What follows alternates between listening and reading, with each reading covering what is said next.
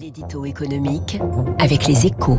Bonjour François Vidal. Bonjour Aurélie. Directeur délégué de la rédaction des échos, report de charges, PGE, activité partielle, le plan de résilience va réactiver certaines des aides mises en place pendant la crise sanitaire.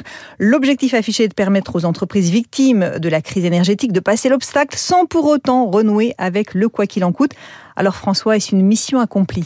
Ben, Si on s'en tient aux, chiffres bruts, la réponse est oui Aurélie. Hein, en privilégiant une série de dispositifs ciblés et même plafonnés pour certains, le gouvernement vole au secours des secteurs les plus impactés par l'invasion de l'Ukraine sans pour autant cramer la caisse, puisque le coût de ce plan de résilience devrait s'établir à 7 milliards, ristourne de 15 centimes par litre de carburant incluse.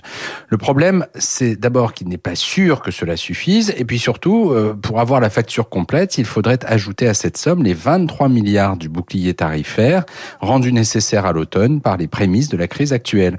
Au total, c'est donc une trentaine de milliards que l'État a d'ores et déjà décidé de débourser pour amortir le choc et la crise ne fait que commencer, comme l'a dit Jean Castex hier. Mais François, le gouvernement pouvait-il faire autrement?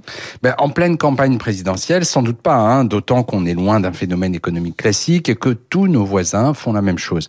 Mais sur le fond, tout ça est quand même désolant, car quand on y pense, on est quand même en train de débourser des dizaines de milliards d'euros pour que le plus grand nombre puisse consommer du pétrole et brûler du gaz.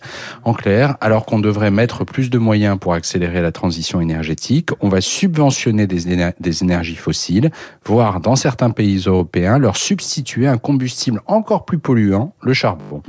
De tous les dégâts provoqués par cette guerre aberrante, ce n'est pas le moindre, mais une fois de plus, Aurélie, l'urgence climatique devra attendre. Merci François Vidal, très bonne journée, rendez-vous demain, il est 7h14, dans un instant, Christian de Boissieu, invité de l'économie.